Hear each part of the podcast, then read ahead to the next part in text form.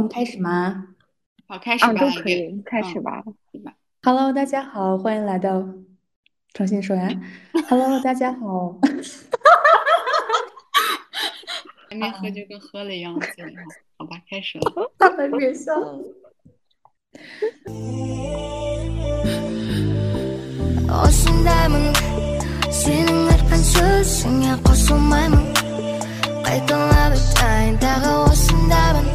欢迎来到 Casa Girls Club。Hello，大家好，欢迎来到 Casa Girls Club，我是 KK。Hello，Hello，大家好，我是绿子。大家好，我是拉拉。Hello，Hello。Hello，今天呃，今天我们邀请了一位就是我的朋友啊、呃然后想跟他聊聊关于在就是都市女性的一些生活的分享吧。然后我想先请拉拉做一下这个自我介绍。啊，嗯，大家好，我叫拉拉。然后呢，我跟李娜是怎么认识的呢？我跟她大概是两年前吧，就是疫情之后，然后是在中国传媒大学的一场活动，然后在那儿认识了李娜。然后是是到底是怎么认识的？我大概忘了，好像是在听讲座的时候。就嗯认识他了，然后到后面就是微信是偶尔联系一下吧，然后是在微博上看到他就是分享一些他自己做的播客呀，还有一些日常，然后就觉得诶，可以跟他继续的就是交往一下这样，所以后面就 出来吃了一顿饭，然后就后来就慢慢这样了解了，对。对，然后其实我我感觉我跟拉拉还是一个比较就是比较独立的女孩儿，就是我们其实刚认识的时候粘性没有那么大，就是没有一下子成为好朋友，就是还是稍嗯。微保持着距离观察了彼此一段时间。对，但 是但是我上一次跟她见完面以后就就很有意思，因为我我觉得就是这两年的时间里，我们各自都有很大的变化，就是我感觉拉拉她的整个的状态也变了，然后我我的状态也变了，所以今天特别开心，我们三个能来聊这期。对对，那我们第一部分从我们住的这个房间开始说起，怎么样？来讲一讲我们的这个居住空间呀，然后它独居的好处和我们也可以分享一下我们生活当中比较好用的一些啊、物件。拉拉其实应该是从从高中开始就在内地生活，对吧？不是。哦，不是不是，我哎，我不是内高，我是嗯呃本科开始一直在就是在内地这样。就其实你已经生活了，从本科到研究生，差不多七八年，到现在快十年了。嗯，对，对对对，那我想问一下，就是你你第一次租房子的时候，你的那个就是你会你有焦虑吗？哦，我是其实我不是很焦虑，就是嗯。我第一次，因为我之前是跟好朋友一起租的房子，嗯。所以感觉就是我们那会儿是大家是三个人是一起找这样。所嗯。以而且都是比较了解彼此的好朋友，嗯。所以当时好像也没有很焦虑。然嗯。后我的焦虑是，大概是呃换房子，就是我们好朋友不在一块儿住了，就是我可能因为各种工作还有别的原因，我可能要自己去跟不认识的人去合租或者就是整租，这个过程就是要在各种 APP 上找一些房子呀。还有寻找信息，这会儿我觉得会有一点焦虑，就是你会在各种平台找，你就会担心，哎，呃，不是像跟朋友那种那么自然，就是如果跟他的生活习惯呀什么什么不太一样的话，会会对我造成影响。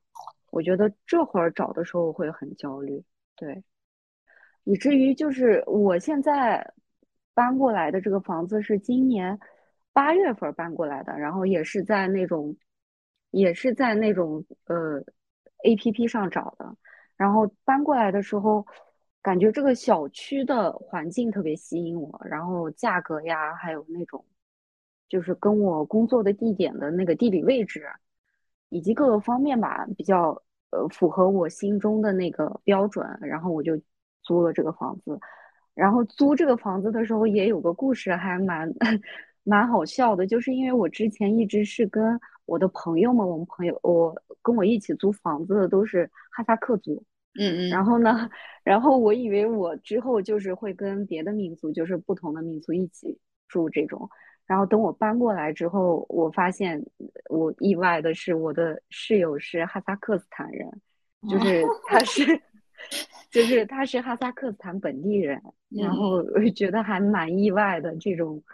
就是那种内心哦，我我可能内心当时就在想，哎，我可能永远不会跟 KZ 一起租了，但是突然又冒出来一个 KZ，就是那种想法。就是还蛮奇特的，然后现在相处的也很好，然后他有他的宠物，我有我的宠物，这种还还是蛮欣慰的。对，好说，嗯，对，说到哈萨克斯坦的话，现在 KK 在阿斯塔纳嘛，然后我感觉，因为我跟拉拉都在北京，我觉得说实话，我觉得在北京找房特别看运气，就我觉得你能找到一个。呃，你的这个地理位置，你你跟你公司的这个通勤，以及就是这种就价格方面能比较符合你的心愿，其实还挺难的。但是阿斯塔纳的这个居住的这个房租好像不是那么贵。然后 K K 能跟我们讲一讲，比如说你你也是就是前段时间才毕业，然后刚也你也说了，你跟你的朋友一起合租，就你在租这个房子的时候有什么好玩的故事吗？嗯，好，嗯，我想想，阿斯塔纳之前我好像还没有太大的一个焦虑，它本身这种空房还蛮多的，然后它的房租也不贵，跟乌鲁木齐的房租是差不多的，然后也就是说一个月三千人民币的话，可以租一整套公寓。然后我跟我的朋友合租，相当于一人一千五人民币，所以还是 挺好，太便宜了，好羡慕啊！真的。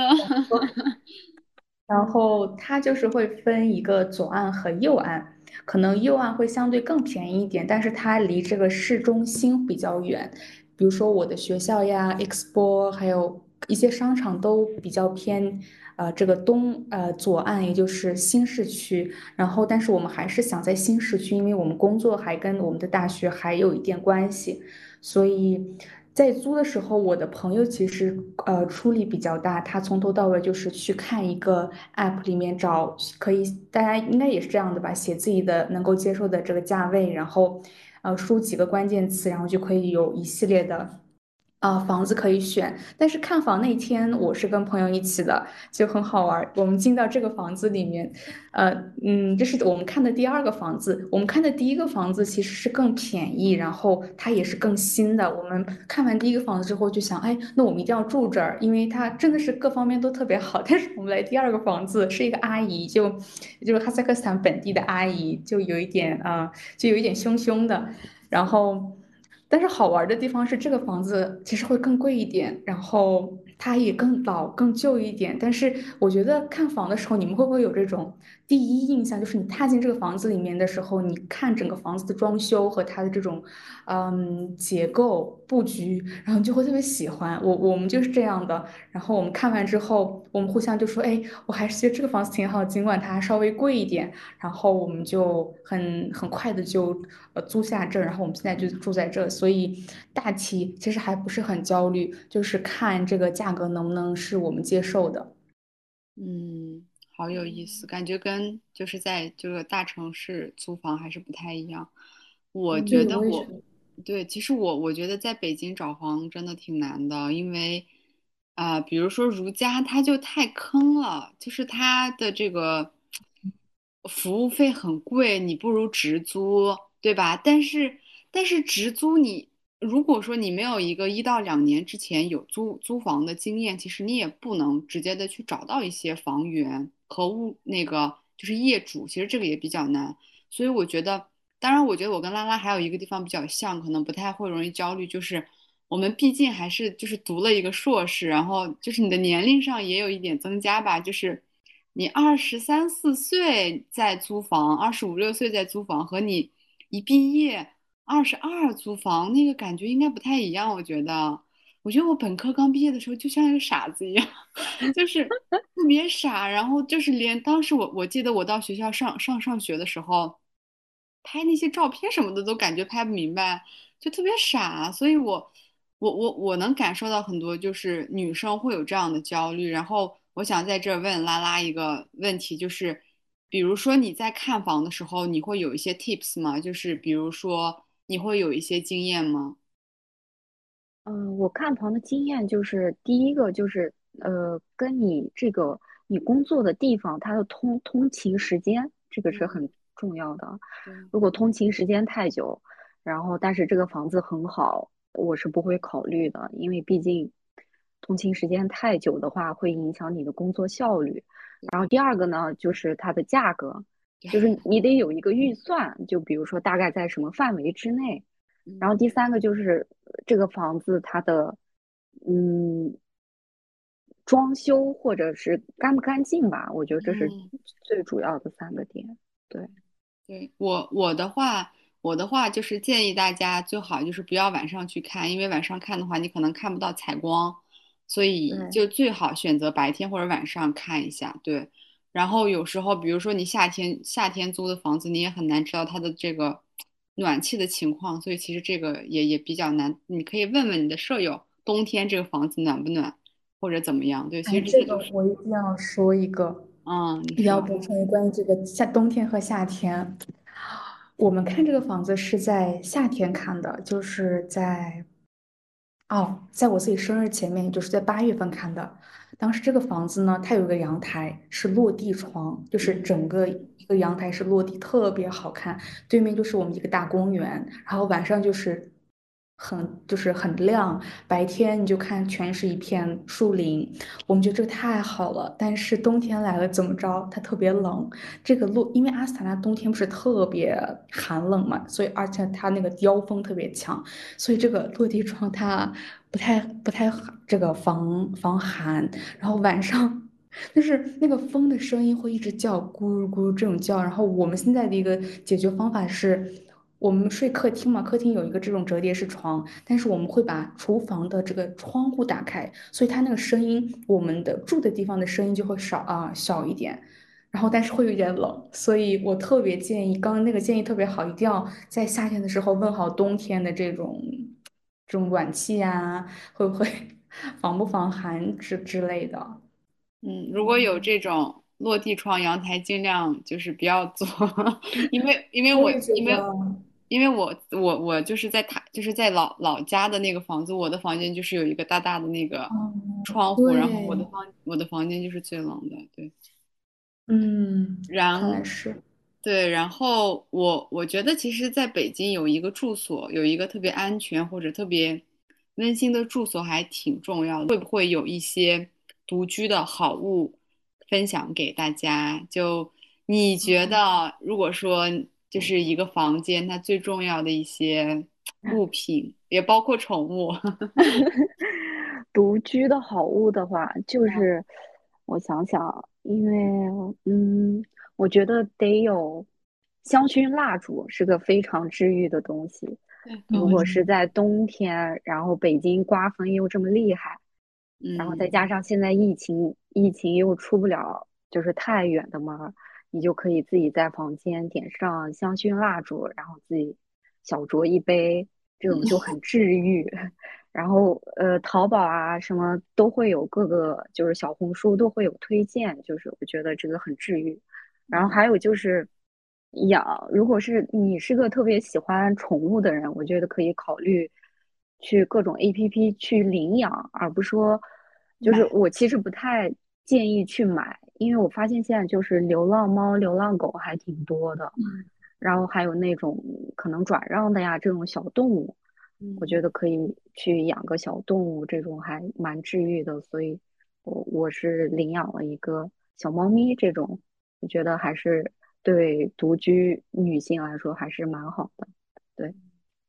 哎，拉拉，就是你们在嗯领领养动物的时候，需不需要跟你的业主去进行沟通，去问我能不能领养之类的，有这个问题吗？有这个问题，就是我当时租这个房子的时候，那个中介就是说，他如果要养宠物的话，不能养那个母猫，可能是因为就是母猫可能会叫叫的声音或者怎么着会比公猫要可能发情期各种不太一样，嗯所以他说要养猫的话还是养公猫。我我是哦遇到这种中介，但是其他的我可能不太了解。嗯，因因为我记得我在刚住的时候，那个阿姨就很很坚定的说，我的房子不能养养任何宠物，然后这就可能是我的一个问题，我好应该不太敢养养养一些小猫，但是我特别想养小猫，我觉得好治愈呀。你一个人住的时候，然后有有时候晚上睡的时候，你可以有一个 小生物陪在你的身边，应该是不会太孤单。确实挺治愈的，但是，嗯，我觉得养宠物好像北京这边的自如好像是不让养吧，据我了解。对但是像我爱我家或者别的麦中田，介，我我不太了解。哎对，就是自如不让养，但是我之前住过自如，我舍友就偷偷养，然后还让我帮他喂喂他的猫，哦，就就大家 大大家哇其实都在破坏这个规则，我规则，对对对。刚哎刚我我那我那我来分享一下吧，我觉得独居就第一个就是拉拉说的香薰一定要买，然后呃宠物暂时就是也可以去有条件就可以去拥有，然后第三个我觉得那种香薰机啊、或者是一些别的香那种就是点的香呀那些香，其实我觉得都特别特别棒。然后我其实还挺爱点那种就是日本的那种一根细的那种香。还有那种尼泊尔的那种小三角的那种香，其实点完以后就特别有家的那种感觉，就是那种像柴烧那个柴火的那个感觉，铁丝的那种感觉，我不知道为什么，就特别有草原的味道，我就特别喜欢。对，然后我觉得可能还是要有一个嗯咖啡机，然后就自己做一杯咖啡呀这种。然后还有那个好看的那个碗呀，这些。我记得当时我搬家的时候，KK 给我送了一套那个餐具，就是一个盘子，然后叉子，那个是我还在用，特别特别特别好。嗯好，那我我分享一下吗？对，你也分享，你觉得有什么好物？好的，我前面其实有想过这个，然后我觉得可能我能找，我以为你们两个会讲一些，就是会从淘宝买上的，一般可能我买不到的一些东西，因为我在这边买东西特别困难，就是它没有淘宝那么方便，它不便宜，它特别贵，然后我。然后没想到你们讲的也是我就是可以拿到的东西，还挺开心的。嗯，那我补充一下的话，我以我目前生活的状况来讲，我特别要谢谢绿子给我送了一个空气炸锅。我觉得 我我拿到空气炸锅之后，我的生活的这个整个频率都变了。因为我平时做饭的时候，我得用那个锅去炒嘛，或者是蒸煮，其实挺费时间的。啊，然后我现在有空气炸锅之后，真的是速速什么饭都能解决，然后每次都还挺有新鲜感的。所，而且我觉得空气炸锅它的性价比真的好高啊，所以我还挺推荐啊朋友们买这个。然后除了这个呢，嗯，我特别觉得毛毯很重，毛毯很重要，就是这种往身上盖的，它那种毛茸茸的，它这种一定要这种丝质材质特别好。我觉得可能在呃 Zara Home 可以买到这一类型的，就是你晚上看电影啊，或者是看书，平时躺着，我就觉得你盖上这个软软软软的一个毯子，会觉得很有这种啊、呃家的感觉。然后对咖啡机刚讲过了。我想补充一个茶壶，就是你可以泡茶，也特别好，因为我们也不能天天喝咖啡嘛，或者是朋友们来家里的时候，你可以就是把你的茶壶、茶具摆出来，我觉得特别有意思。然后各种好这种香香的茶，然后呃还有一个推荐是买一个好看的桌布，或者是这个书，嗯、你在学习办公区，我觉得这个桌子的。装饰挺会影响你的办公的心情，然后最后是买一些酒，比如说红酒，我觉得他不喝你摆到那里都会觉得很开心。就刚刚像兰兰讲的这种，你会有一种很治愈的感觉。嗯，就是这些。K K 说的就特别卡扎黑的感觉，就是就是我感觉 K Z 家庭都拥有的就是茶呀，chai s h i m s 然后再喝点酒呀，对，特别有意思。哎，我我觉得我我还可以推荐两个，就是我觉得音响也是一个很好的一个，对对对对对，就是音响不管它是什么牌子或干嘛，只要不声音不要太大，不要影响到其他人的话，我觉得就是放着歌呀，然后什么的还挺治愈的。还有投影仪，这些都是独居。投影仪都，我觉得，尤其现在也出不了门，尤其是在北京的话，我觉得还是挺好的。对，真的，我投影仪是我身边很多人都给我安利的，但是有一部分人他直接买一个电视，但是呃，我觉得像我们这种，就是比如说你你一到两年可能都要搬一次家的人来说，电视可能有点怎么说呢，有点难搬。我觉得投影仪可能相对更好搬一些，对吧？就是从实用性来说的话，对。为什么要买电视啊？北京就是什么北京，就是电视很便宜。现在比如说你买个四十多寸，可能才一千块钱。反正现在电视特别便宜，对，液晶电视。对我身边，因为嗯嗯好，我身边有一个电视，我从来不看，就觉得特别。我觉得投影仪好，对，对，这，嗯，是我想想还有什么可分享的好物，嗯，其实我觉得那个地毯再加一个地毯也挺好的，就是我觉得自己的小房间有一个地毯也特别像，就是会有家的感觉。是的，哎，我还想补充一个。嗯，可能是因为跟我的这工作性质有关，我是在这个嗯类似在家办公，一直是在家办公，偶尔才会出去嘛，所以我发现我的这个板凳不太舒服，是他们自己家的这种白色的，在餐厅里放的五六个板凳其中一个，然后我就会在想，我要不要就是买一个让我坐着特别舒服，对我的腰的这个可以去缓冲它的压力的一个好的板凳，因为我可以随时把它搬走嘛，你们觉得呢？我我刚想推荐一个宜家有一个一千九百九十九还是一千二百九十九的一个板凳，我的朋友买了，然后我去他家试了以后，我就说操，有钱真好。那个板那个板凳是有黑色、裸色和米色三个颜色，然后特别舒服，特别适合办公，就特别适合你说的那种，它是这样可以滑的那种椅子。对对对对对。我我挺想买的，我我现在用的这个黑啊，反正做的黑色的板凳是宜家那种，可能是一百九十九还是九十九，就是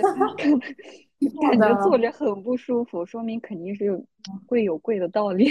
对它那个真的特别舒服，应该就是两千块钱，对，还挺，我觉得还挺贵的。我也觉得挺贵的。但我觉得那种，嗯，还有那种居家办公，如果就是长期伏案办公，不是颈椎不太好的话，可以有那种按摩、按摩器呀什么的，我觉得都还蛮推荐的。对，嗯，对。其实如果说，对，如果真的居家办公的话，我觉得这个板凳两千块钱，其实对你的那个生活质量提高会有很大的，就比你买一比你买几件衣服要好好很多。我觉得就是。平常如果你要是买口红，可能你买几支也就两千块钱了，对吧？也有可能。嗯。所以，如果大家需要，可以去看看宜家的。我的人好安好安利呀！为为宜家做个广告。也没有广告费呀？对呀，你应该找一下他们。我们那我们下一个问题要不要讲一下我们独居的好处？每个人分享一下。可以。嗯。但我其实我觉得。对，我觉得独居好处的话，其实我感觉也是不得不独居吧，因为在北京很难，就是买买买下一套房。我觉得，嗯，我觉得独居的好处还是挺多的。比如说，像我跟迪南是读完研，然后可能在北京宿舍可能四人间这种，然后独居工作以后，有一个处于自己完全独立的一个状态。还是挺锻炼人的，在各个成长方面的话，我觉得这是一个好处吧。第二个好处的话，嗯，如果就是你还没有进入婚姻前，如有一段这种独居的生活，我觉得对自我成长应该蛮有用的吧。嗯，因为毕竟大城市大部分人都是在独居的状态，对，所以我觉得好处还蛮多的。对，对对，呃，我我想补充的是，嗯，因为我会做对比嘛，我有一些在阿桑那本地的一些朋友，他们是爸爸妈妈就在这儿，所以他们有两个选择，一是跟着爸爸妈妈一起住，住他们的房子，或者就是他们自己出来自己租一个房子，嗯，这两个选择他们都有，都是有不同的人在做，然后我感觉其实，嗯，出来住更好，它的好处在于，嗯。这也可能跟家教有关哦。有些父母他还是会限制，就是你可能也也到二十五六岁，这些女孩子她这个晚上回家有没有门禁这个问题。所以，我当我得知我一些认识的朋友们，我们一起出去玩，他们晚上会有一个这个这方面的担忧。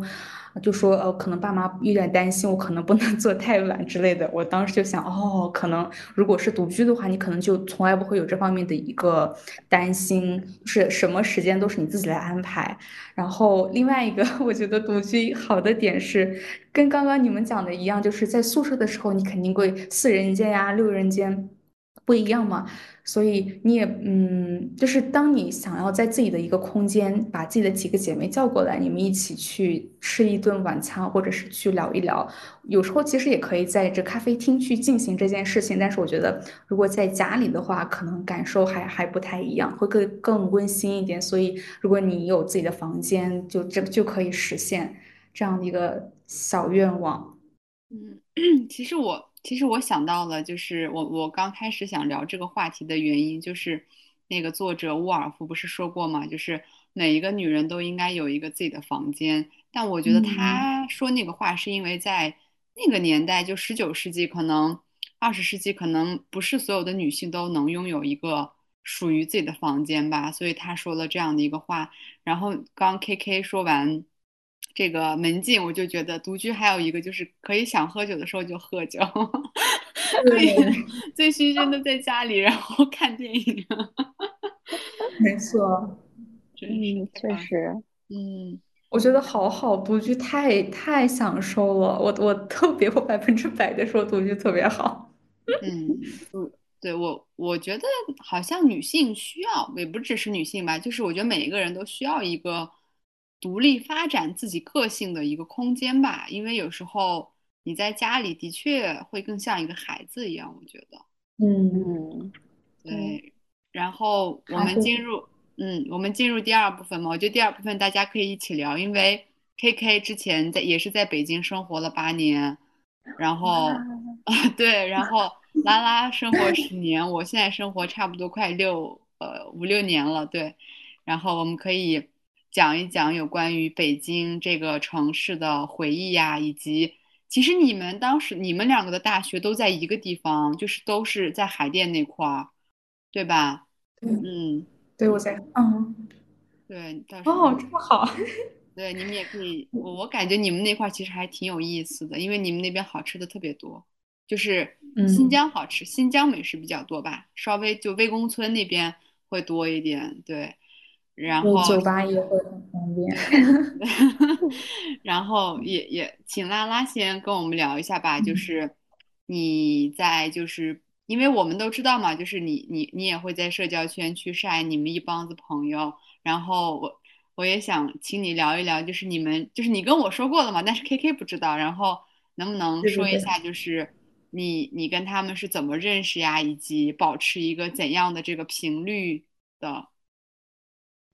哦，是这样，就是呃，我是中央民大毕业的，然后我在校期间的朋友，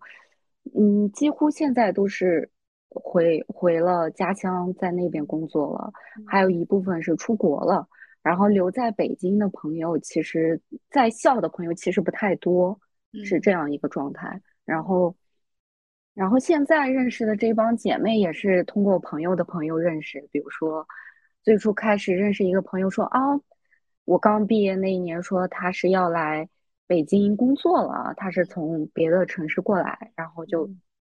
通过这个朋友，然后再认识其他的朋友，就是这样这样慢慢的拓宽自己的社交圈吧。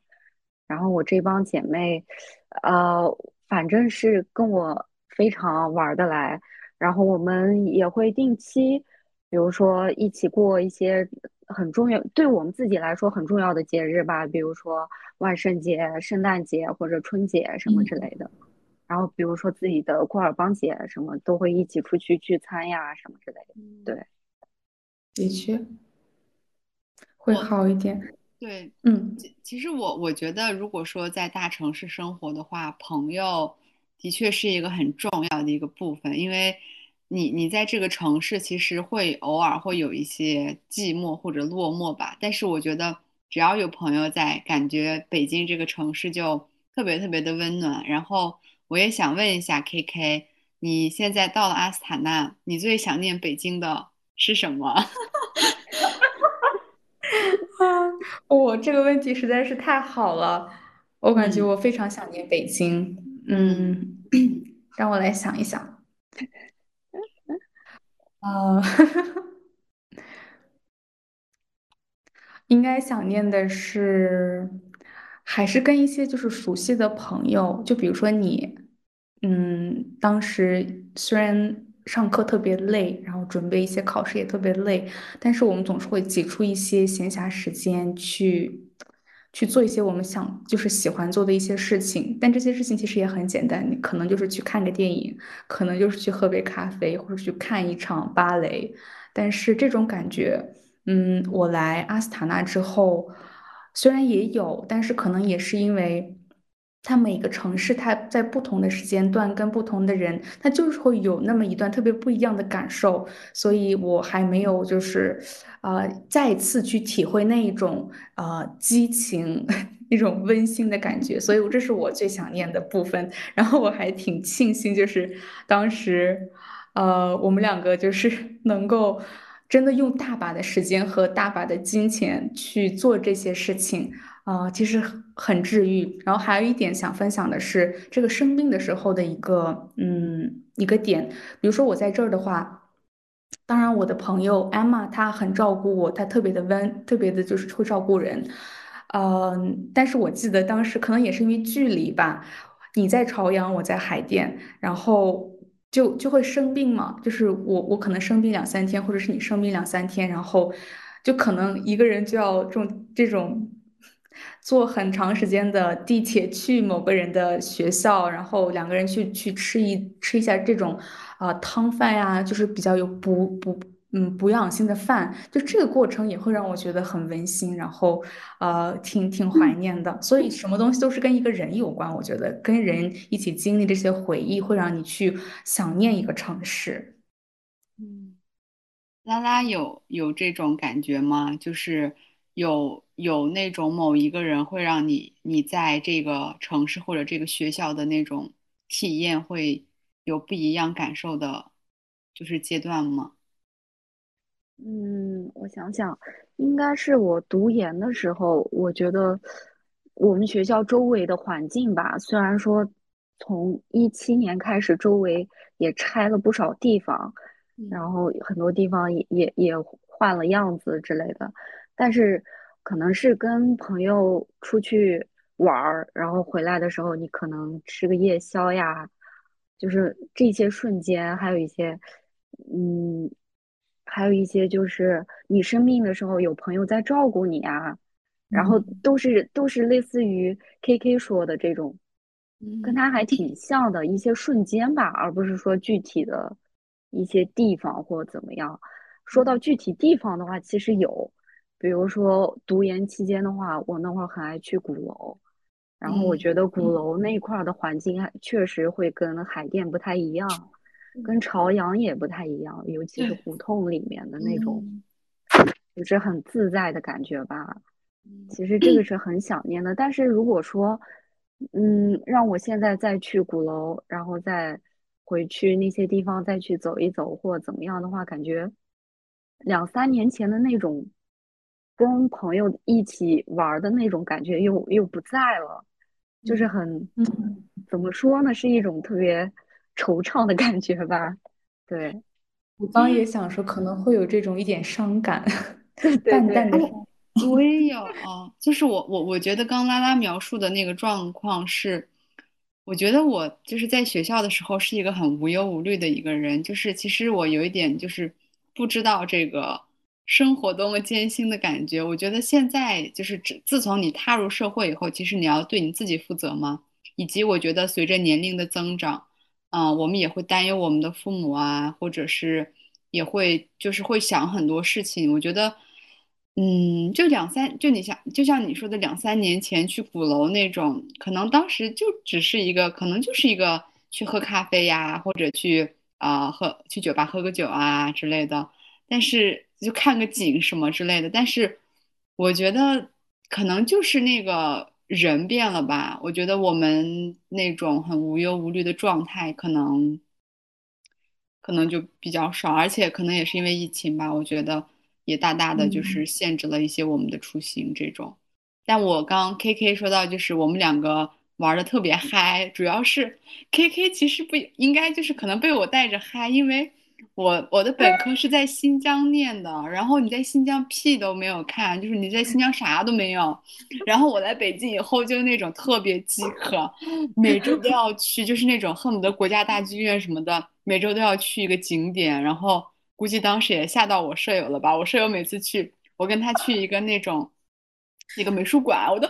天呐，怎么这么美？然后我的舍友他，因为他是从就是本科就是北京的嘛，他只会尴尬的一笑说：“哦，是吗？”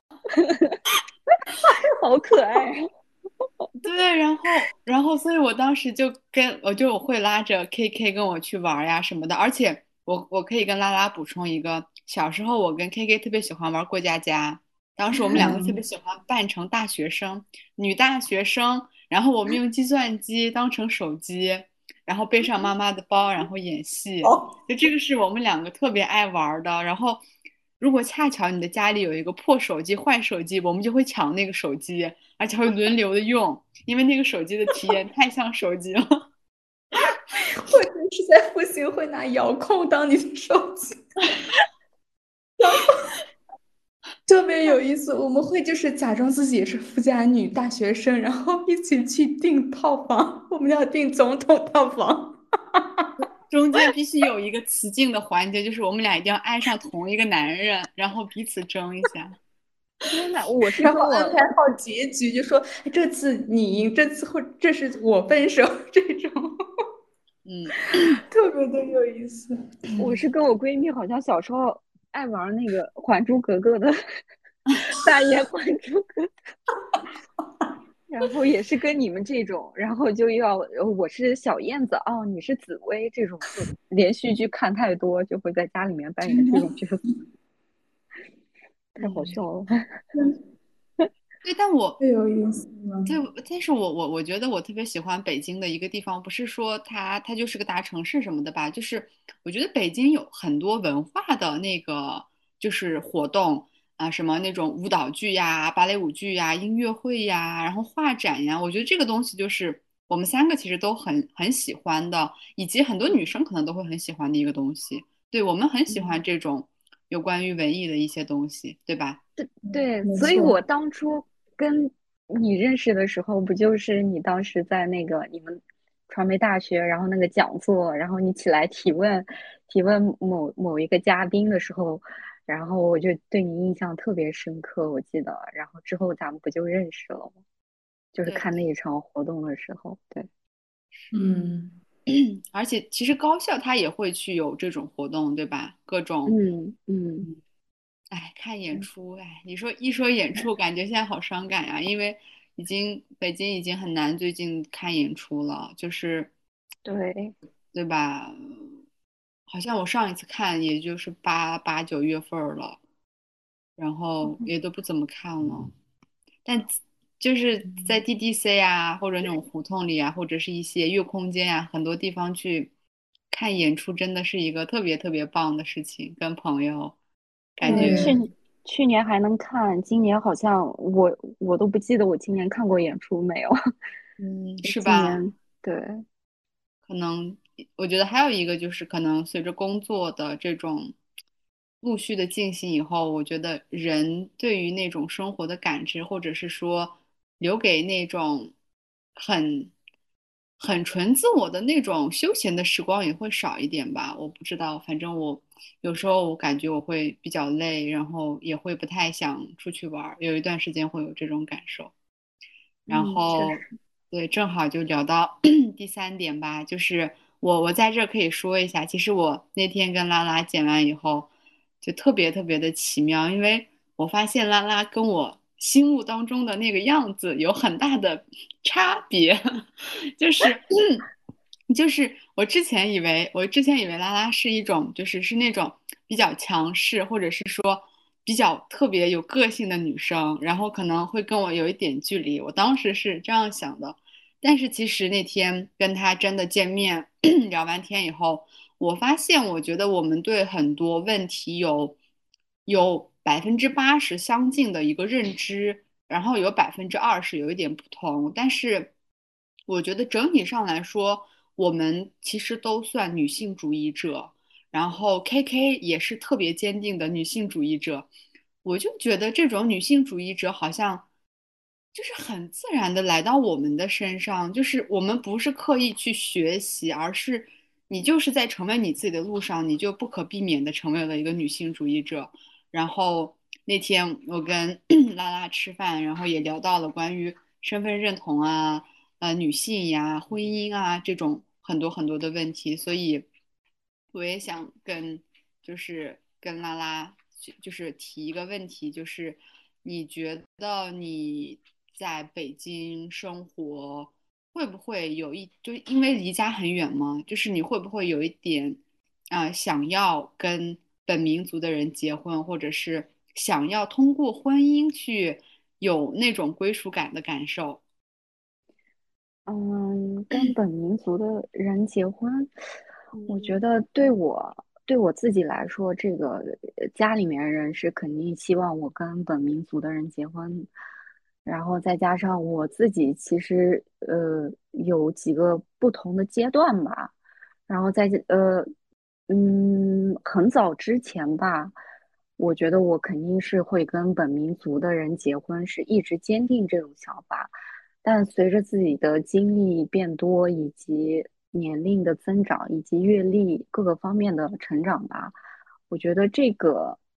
这个东西就不一定了，这纯粹就是我个人的想法。对，其实我现在也在一个特别迷茫的阶段吧，我觉得这个其实就是看缘分，也不嗯。是说必须得限定某个民族，我觉得这个就是太绝对了，就是嗯看个人的一个选择和喜好吧。对，其对，因为我我问这个问题是，我觉得，我觉得我的就是我的爸妈给我催婚的感受就是，他们总觉得我不结婚，我这个人是不完整的，就是他们会给我这样的感觉。但是我自己觉得，就是我结不结婚，或者我跟谁结婚，其实这个跟我是谁，或者我对我自己的这个认知，没有很大的变，就是没有很大的因素的那种影响。就是我可能觉得我我从事什么工作，或者是我有没有达到我想要的一种生活的这种体验感，这个可能是更重要的。所以我觉得我问这个问题就是，嗯。我觉得现在很多年轻人吧，就是之前我们不是也做了很多期播客吗？我我们我跟 KK 就发现很多小妹妹，很多小小女孩儿，或者是比我们更小的一些女生们，她们会有一点有关于这种啊、民族身份认同的一些问题。但是那天我跟你见完面以后，我就觉得你对这方面其实还挺自洽的。就是我我觉得，嗯，有时候民族身份不一定是完全完全等同于我们对我们自己的认知。以及其实你们现在，比如说你之前的专业也跟人类学是有点关系，然后 KK 现在也在研究这种欧亚方向，所以我觉得你们两位其实都有过这种田野调查研究的这些经历，所以我也想问，就是你们是怎么去看待这种对自己身份认同会有一些困扰的这种这种问题呢？我觉，那我我先说吗？啊，嗯，你先说。我觉得呃，身份认同这个问题就是，呃，嗯，怎么说呢？比如说，在你价值观念体系里面，如嗯。果你觉得身份认同这个东西很困扰你的话，嗯。看你是怎么排序。就像我嗯。上次跟你吃饭聊的一样，嗯可能有一些人他可能觉得，哦，哈萨克族对我来说这个民族，他的身份认同感很重要，然后他嗯会把这个排序排在很前的位置。有一些人觉得我的工作就是个人成就很重要，嗯。他会在这个族民族之前，嗯就是嗯。看自己在自己的那个价值体系里面，这个是占多大的比例吧。嗯。我觉得是这个问题。然嗯。后，嗯，身份认同困扰的话，我觉得大多数人都是从新疆出来，然后到内地生活，然后嗯。可能遇到生活方面、工作方面、学习方面的一些不太一样的一些，呃，叫什么挫折吧，然后会产嗯生这些困扰。嗯嗯我觉得大多数人都会有这么个阶段，但就是需要你自己去，调整自己去，就是自己去经历吧。你你就是别人给你说的再多，你自己没有经历过那个过程，你也不会达到自己的那个状态，也不会成，就是也不会自洽，就是这么个问题。嗯，K K 呢？嗯嗯，我特别认同拉拉刚刚讲的，它就是一个阶段，然后每个人就可能在不同的时间，以不同的方式去经历一些东西，然后他可能慢慢慢慢就自洽了。然后，呃，跟嗯，我自己的一些，因为我写的论文就是关于这方面，然后哦，移民，对对对，我。嗯嗯对对对，他们的一种身份身份认同、身份建构，嗯，我当时的一个结论就是，我发现每个人因为身份认同这个概念它太复杂了，刚拉拉也讲了，它它包含很多的因素，然后我们完全无法去界定说一个人他的身份认同是什么样的，嗯。比如说我我就认为我是呃新疆人，或我就认为我是哈萨克，或我就认为我是怎么样，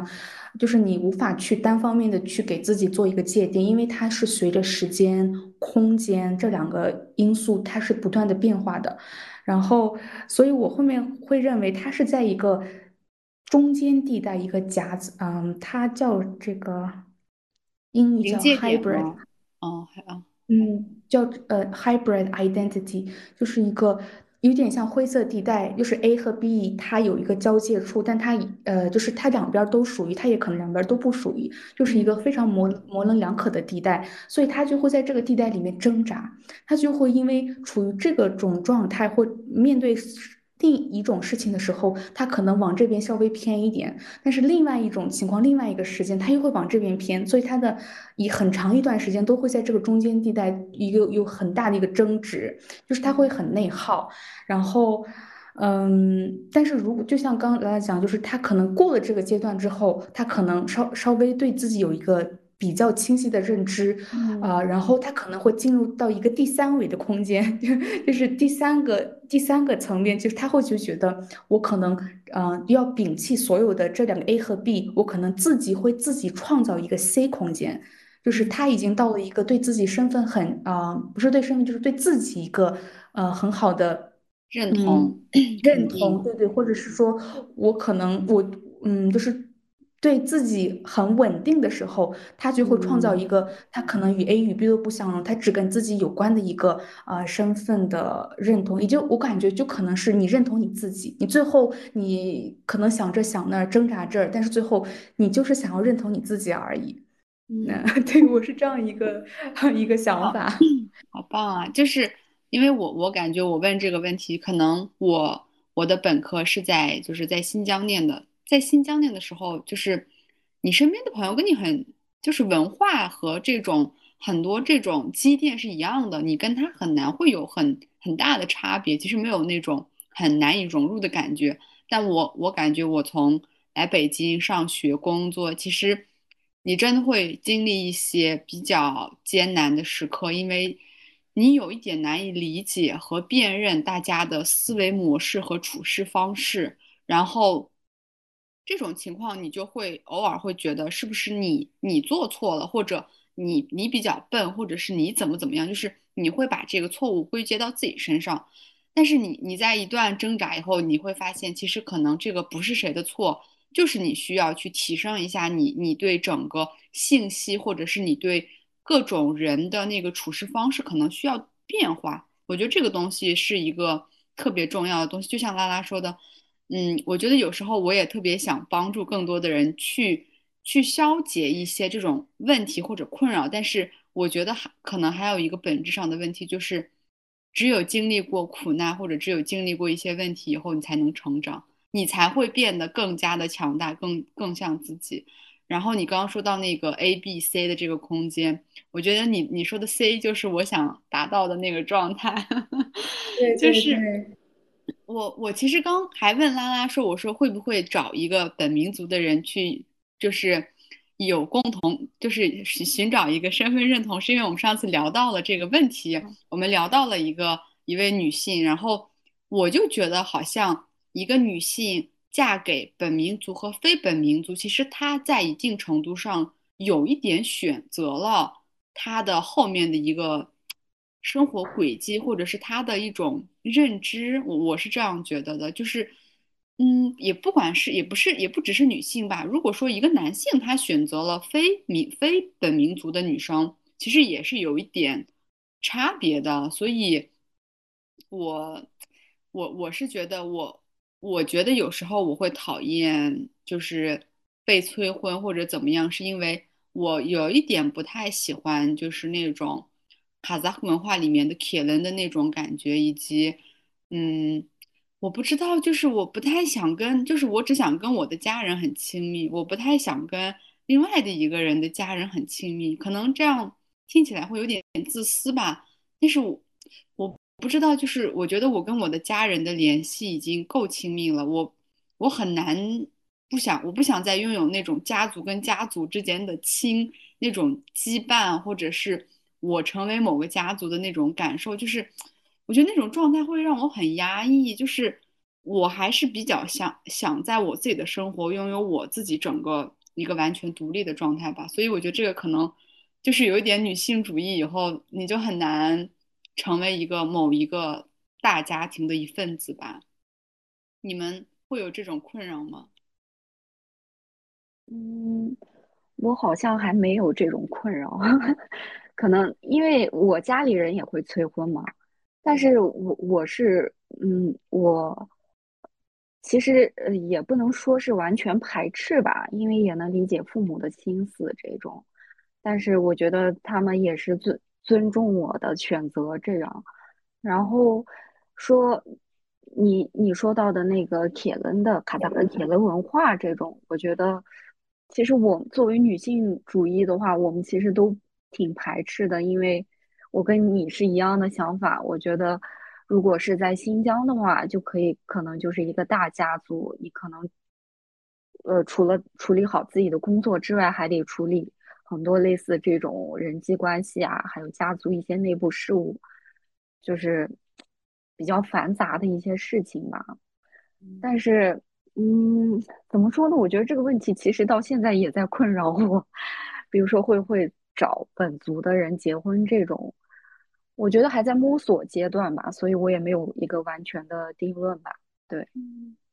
嗯，其实对我我知道 K K，其实他都。都不不是在于和不和本族的人结婚，他是结不结婚都是一个问题，对吗？因为因为 K K K 可以说一下自己的想法，因为我感觉你是一个坚定的不婚，就是可能我跟拉拉还处于那种哎跟谁结婚，结不结婚，什么时候结婚？但我感觉你是还挺就是有点不婚主义的那种状态的。你不觉得我很早就这样吗？我记得很早，好像就会一直给你传输这种想法。对，只不过就是现在可能更坚定一点。嗯，你能说一下吗？就是你你为什么想不婚，或者是会有这样的想法？嗯嗯，好好。呃，刚刚讲到这个，跟你比如说你的焦虑可能也会来自于这是。你也不太想成为这种中间的一个磨合剂，去连接两个家庭，因为它确实会需要你去投入很多的你的精力啊、时间。然后，当你的女性意识觉醒的时候，你肯定是更把关注点放向自己，你你肯定会为你每一个精力的往外射都去做一个考量。所以，啊，我特别认同这一点，我应该也是。但是有一个不同的点是，我可能在我自己的家族里面。就是我，我跟我的爸爸妈妈，或者是我爸爸的亲戚，我妈妈的亲戚，我都是在我自己的这部分亲戚里面，都是跟亲戚的这种交往不是很不是很密切的这种类型。然后对，呃，就是除非这种很很特殊的场合，我们需要聚在一起，我可能会去找，但是其他时间我一般可能最亲的只有爸爸妈妈这种，所以我就会想。如果我在我自己的家族当中，我都无法去做一个他很活跃去连接与主动与他们连接这种这种角色，我我怎么再可能会去把另外一个人的家庭去做一个这种连接？我真的对我来说，它太困难了。然后，嗯嗯，就是我在这边，我有另外一个感受是。这个这种感受在朋友之间交往的时候会更明显。我发现自己现在也是女性主义主义思想法觉醒之后，我都会在交友上有一个很大的困扰。我发现以前可能就是说有一些朋友们，你们也应该都会有吧。有一些人你还是得交往一下，就是你你可能有有各种前原因，你也会在心里说服自己，就是我就是会说服说，哎，我只要做一下就好了，因为。从大了想，应该呃就是更好，嗯，更更有利。但是我现在就是都会去有生理上的这种不舒服。如果我去做了我自己不喜欢做的事情，就比如说我去见了我不喜欢见的人，或者是跟他可能喝了一杯咖啡，或坐在一起看了一场电影，我都会浑身上下非常的难受。所以，对这个我是真的有了那么一两次。感受之后，我真的发现，就是可能我对自己的这种感知也在慢慢变强，所以这一点其实又会影响你去择偶。当你对朋友的要求变得也挺严格的时候，你你如何去选择一个亲密关系，跟你建立亲密关系的这样的一个人，你们肯定会一起做很多事情。所以对，所以这些原因会导致我现在刚刚例子讲的，我可能就真的挺挺没有这种结婚的想法的。嗯嗯，我回答 清楚了吗？不太清楚了，但我对其实我我觉得，就是我们爸妈那个年代，好像对他们来说，结婚生子是一个，它不是一个选择，它就是一个顺序，就是它就是一个很正常必备的一个过程。但我觉得到我们这一代以后，嗯，其实我我我其实我一直特别惭愧，我想在这儿坦白一件事儿，就是我之前我有个表姐，她毕业以后迟迟没有恋爱。然后催就是大大家都会催婚嘛，然后当时的那个时候的我，呃，应该是大三大四那种状态。其实我我是没有完我是没有完全没有有那种女权或者女性意识的。我当时就会跟家里人一起催婚，我就会跟他洗脑，我就哎呀你赶紧结婚呀，怎么怎么样，然后还还还跟他说，哎，我觉得你应该这样子，就是撩一下这个男生，就是我当时就是很自作聪明的去。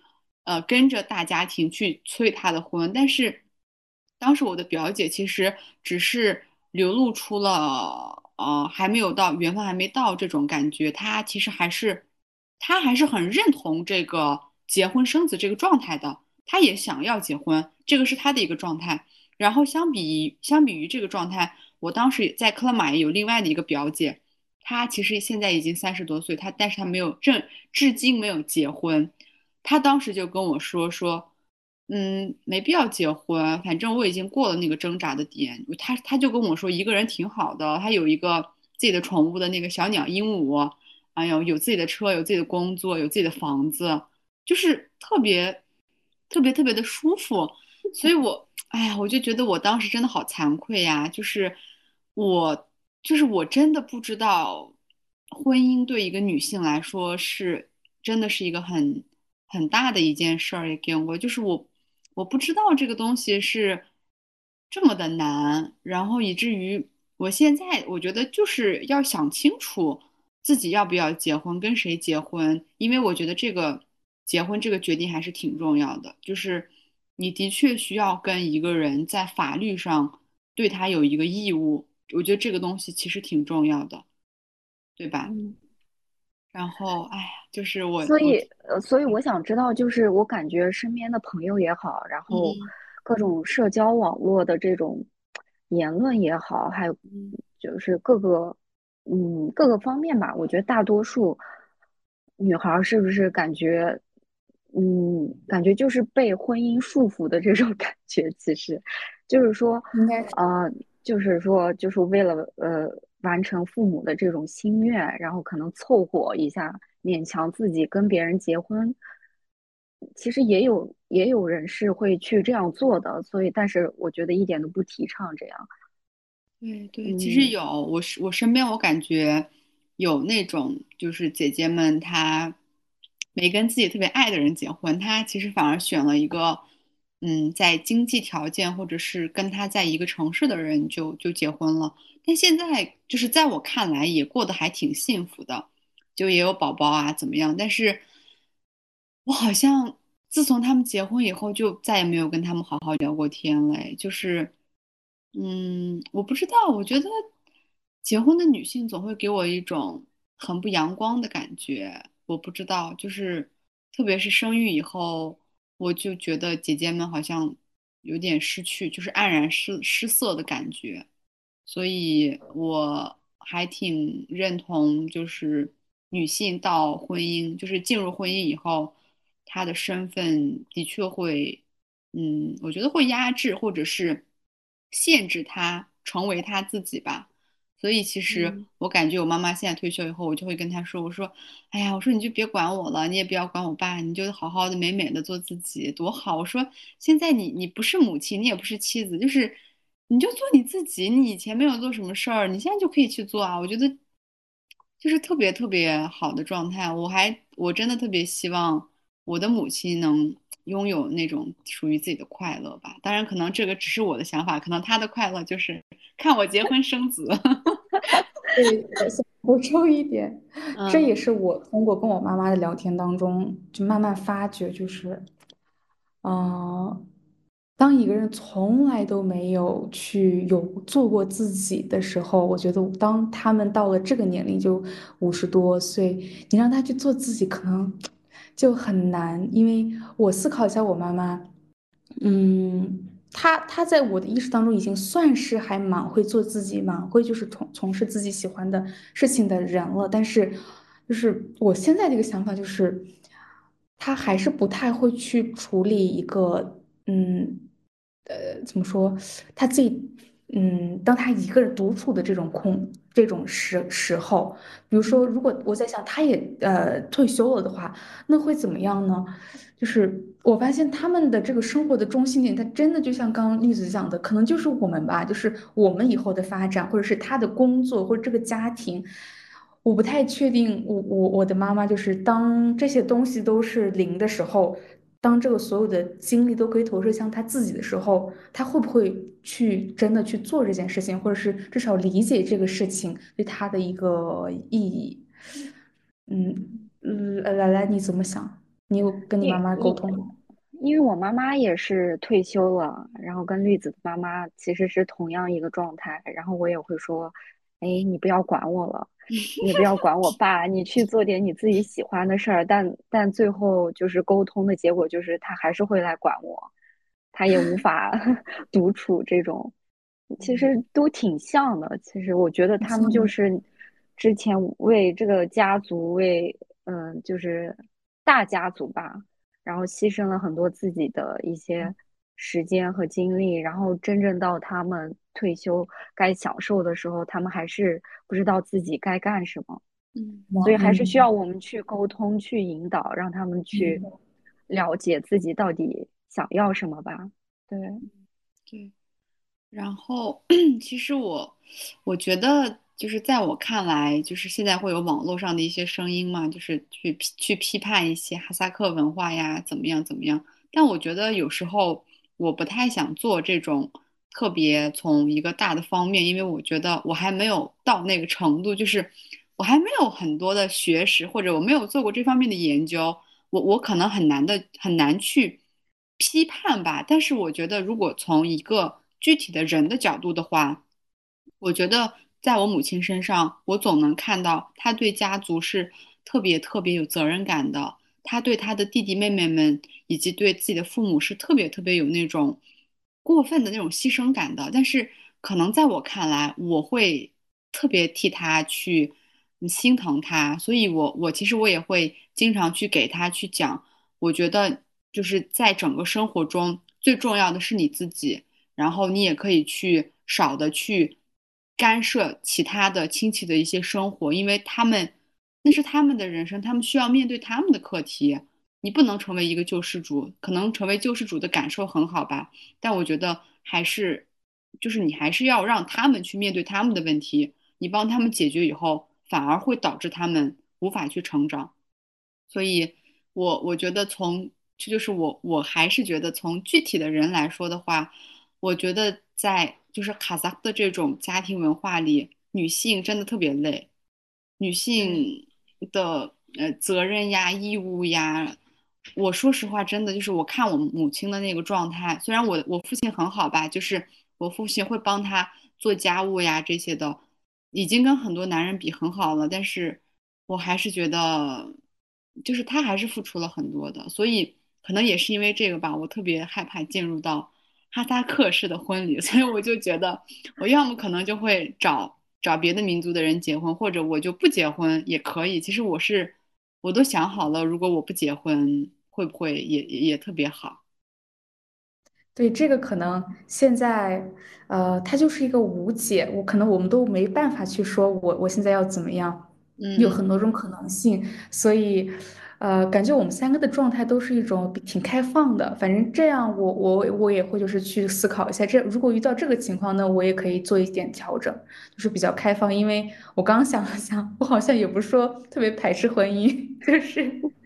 如果它就是一个现实现实问题，嗯，我说可能就是你现在的阶段是这样，可能过了几个嗯，月，你回。头看看，可能会，诶，我当时是这样想的，我可能现在又变了，就是每个人状态可能不太一样。比如说，我是之前是特别排斥婚姻，就是某个阶段吧，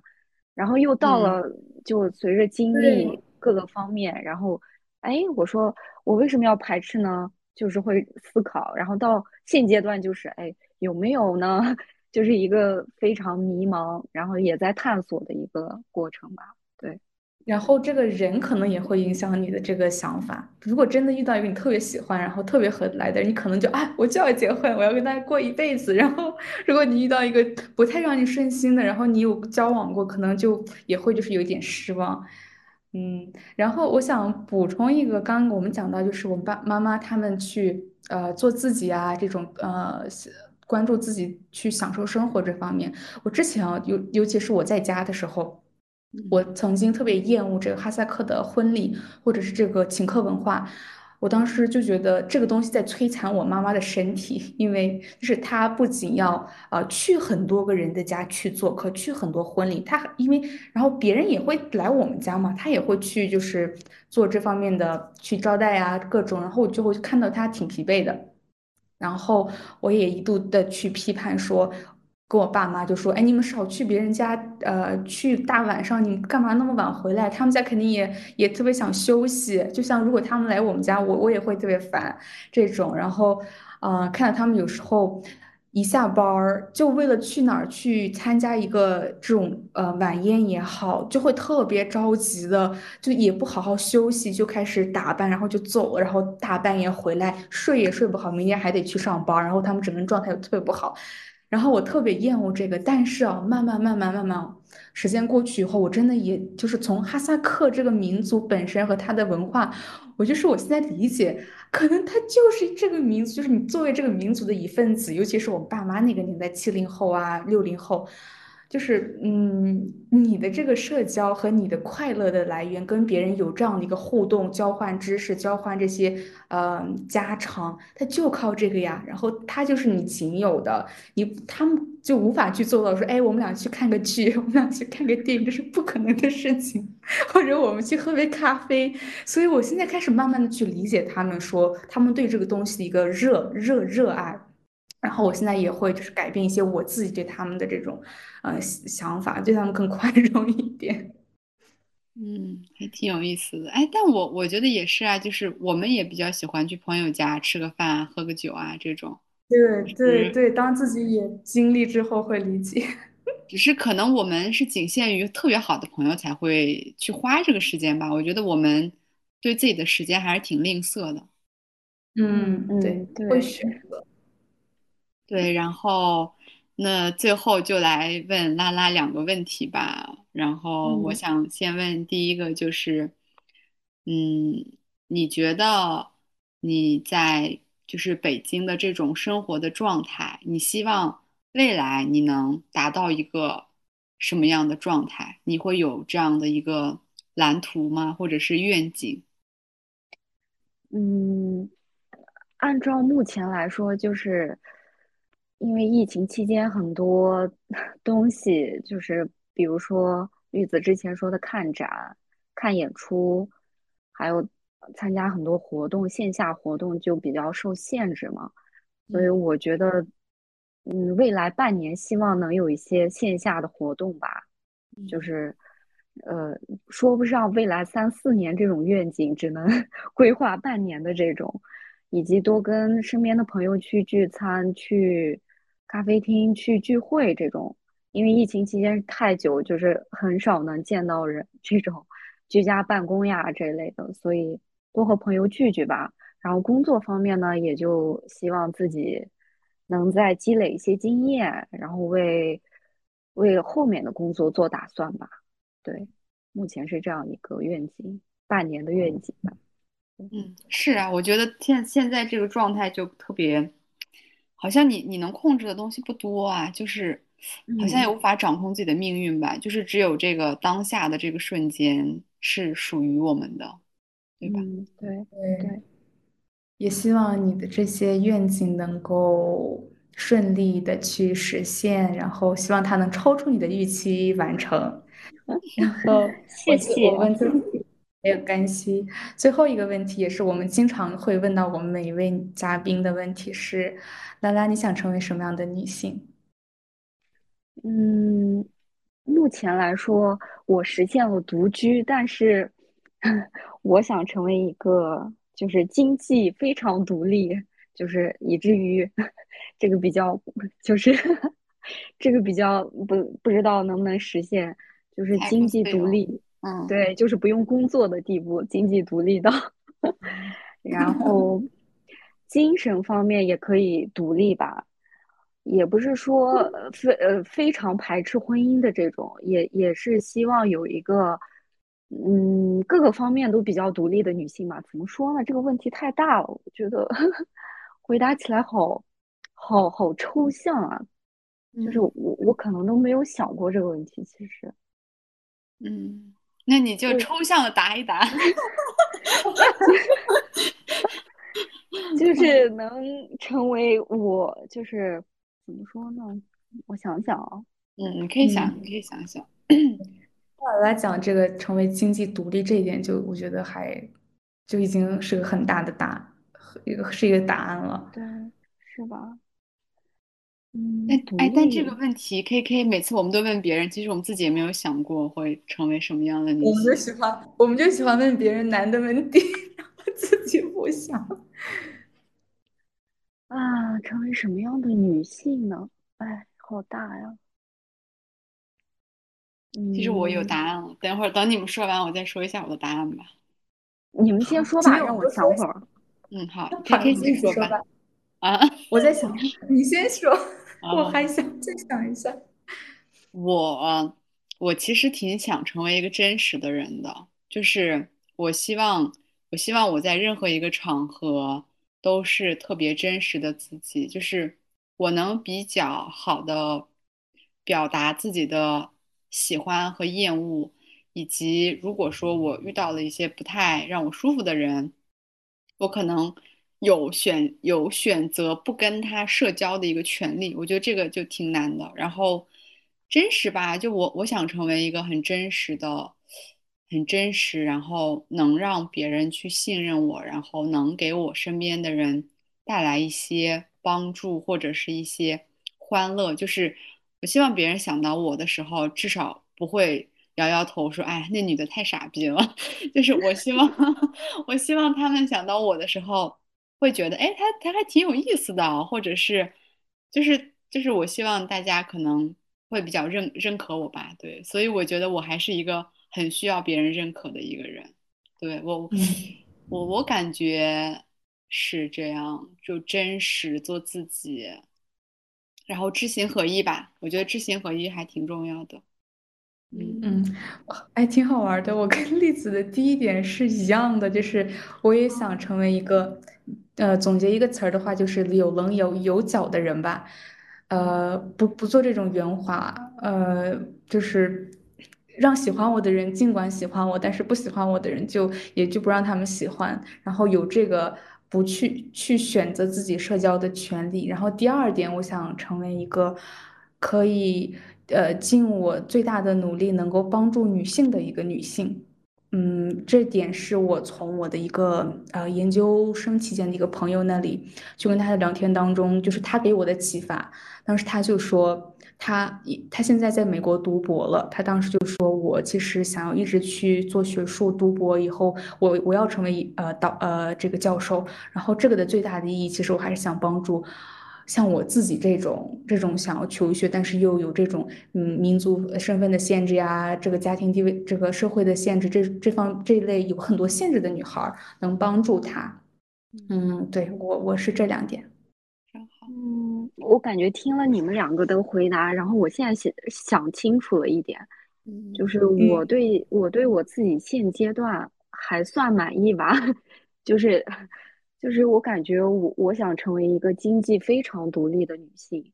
这是我现阶段想要的。比如说你们两个说的，嗯，想帮助别人的这种女性，是我之前是有过这种想法，但是我感觉随着就是经历各个方面的成长，然后现阶段我感觉只要把自己先把自己弄好了，然后。有能力、有时间的话，可以去帮助每一个你想帮助的人。我觉得这是我现阶段的想法。然后别的方面，我觉得还没有，就是经济独立吧。因为还好，我对自己蛮蛮蛮蛮，就是那个什么的，对，挺满意自己的，特别好，特别好。嗯，对对，我觉得这个就是 阿拉的这个回答特别特别。特别的符合现现现在这个北京的状态，我觉得就是现在北京这个状态就是怎么说呢？就是你好像你好像你现在暂时拥有着很多东西，但是就是有一天它可能随时可能崩塌，就是你所谓的秩序和一个平静的生活是很容易就被打乱。对对，所以我觉得像我觉得经济经济独立以及这种呃经。自由，哎呀，那个词儿怎么说的来着？财富自由这个词儿啊，嗯，对，财富自由这个名词就是是现在很多年轻人想要的吧？我觉得，因为大家都不想只当一个工具人，我觉得大家想要物质和精神生活的一些，至少有一些精神生活吧，我觉得，对吧？就是是这种感觉。然后，其实我这也就是拉拉的回答也印证了我我对拉拉的一个认识，就是。拉拉是一个特别务实的人，是一个很很很踏实，然后很就是一步一步，就是挺有挺有自己规划的。我是这样觉得。但是我读研的时候还是比较压力，就是 就是天就是天天想东想西，就是很那种。但是工作以后就完全是进入社会以后，就是完全是变了。但是也没有说是变得多么务实，只是跟着自己的一个步伐在走吧，一步一一个脚印这种，然后随时切换状态。对，嗯，对我我觉得就是我还挺我还挺喜欢那种，我也就是在研究生或者在上学的阶段，哎，就是那种可压力是一种奢侈啊，就是特别特别特别的好，因为有时候我跟一些比我小的一些就是女孩聊天。他们就是挺挺那种理想主义的吧，但是我我就觉得，就是你进入社会以后，你你就是会为你的这个生活去担忧，这个是一个特别现实的事情。生活就是柴米油盐吧，但是也是希望我们的每一期这种播客啊，或者是我们跟朋友的这种聊天，就是能给大家带来一些一些安慰吧。反正主要我我感觉我我是很想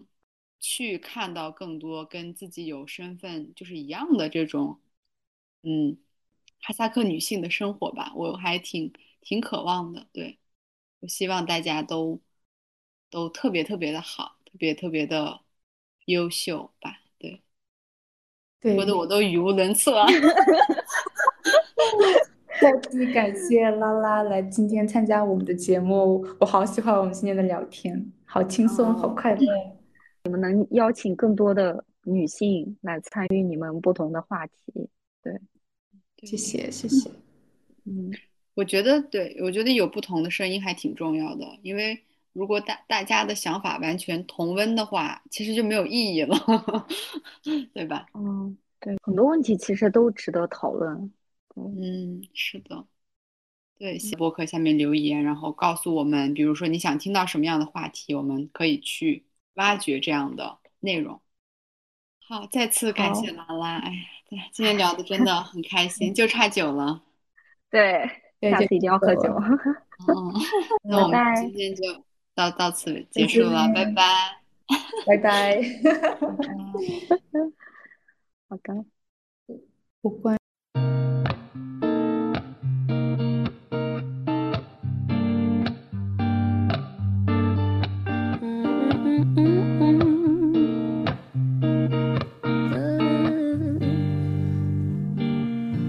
Love when it comes without a warning. Cause waiting for it gets so boring. A lot can change in 20 seconds. A lot can happen in the dark. Love when it makes you lose your bearings. Some information's not for sharing. Use different names at hotel check-ins. Hard to stop it once it starts. It starts. I'm not sentimental, but there's something about the way you look tonight. Mm. Makes me wanna take a picture, make a movie